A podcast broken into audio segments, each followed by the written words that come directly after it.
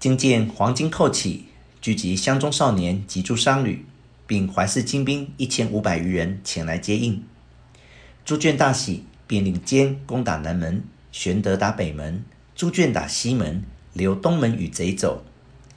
孙坚首先登城，斩贼二十余人，贼众崩溃。赵弘飞马图硕，直取孙坚。坚从城上飞身夺弘硕，刺弘下马，却骑红马飞身往来杀贼。孙仲引贼突出北门，正迎玄德无心恋战，只待逃奔。玄德张弓一箭，正中孙仲，翻身落马。朱眷大军随后掩杀。斩首数万级，降者不可胜计。南阳一路十数郡皆平，卷班师回京，诏封为车骑将军、河南尹。眷表奏孙坚、刘备等功，兼有人情，除别郡司马上任去了。唯玄德听候日久，不得除授。三人郁郁不乐，上街闲行，正值郎中张军车到，玄德见之。自乘攻击，军大惊，随入朝见帝曰：“昔黄巾造反，其源皆由十常侍卖官鬻爵，非亲不用，非仇不诛，以致天下大乱。今已斩十常侍，悬首南郊，遣使者布告天下，有功者重加赏赐，则四海自清平也。”十常侍奏帝曰：“张军欺主。”帝令武士逐出张军。十常侍共议，此必破黄巾有功者，不得除授，故生怨言。权且叫沈家全助为明，待后却再理会未晚。因此，玄德除授中山府安喜县尉，克日赴任。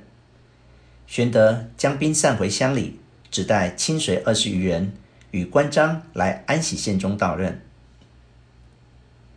属县是一月。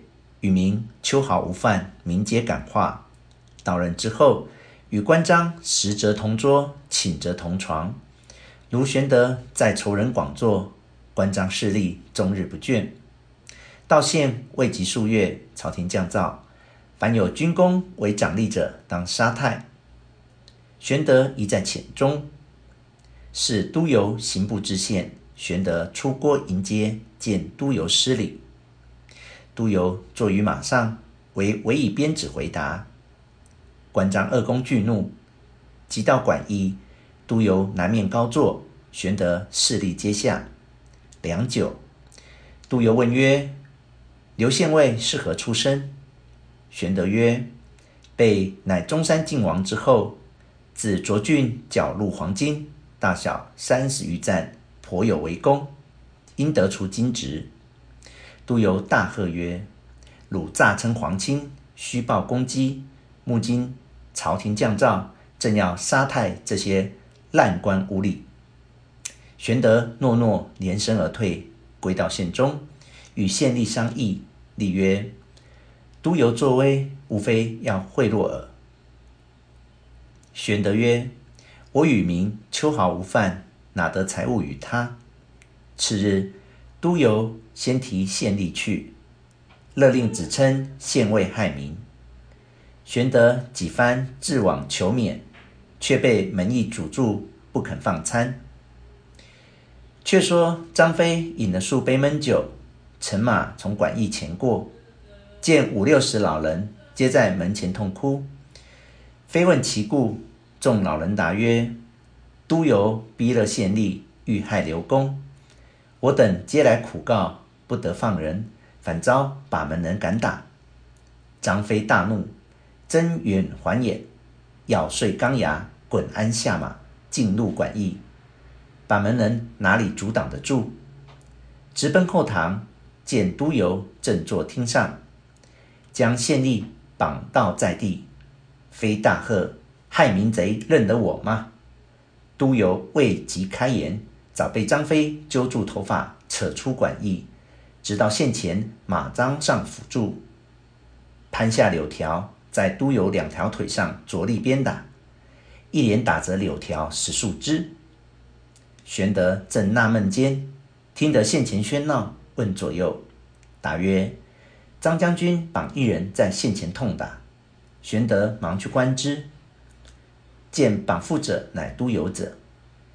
玄德惊问其故，非曰：“此等害民贼，不打死等蛇。”督邮告曰：“玄德公救我性命。”玄德终是仁慈的人，即刻张飞住手。旁边转过关公来曰：“兄长建许多大功，仅得县尉，今反被督邮侮辱，吾思只及从中，非其鸾凤之所。”不如杀督邮，弃官归乡，别图远大之计。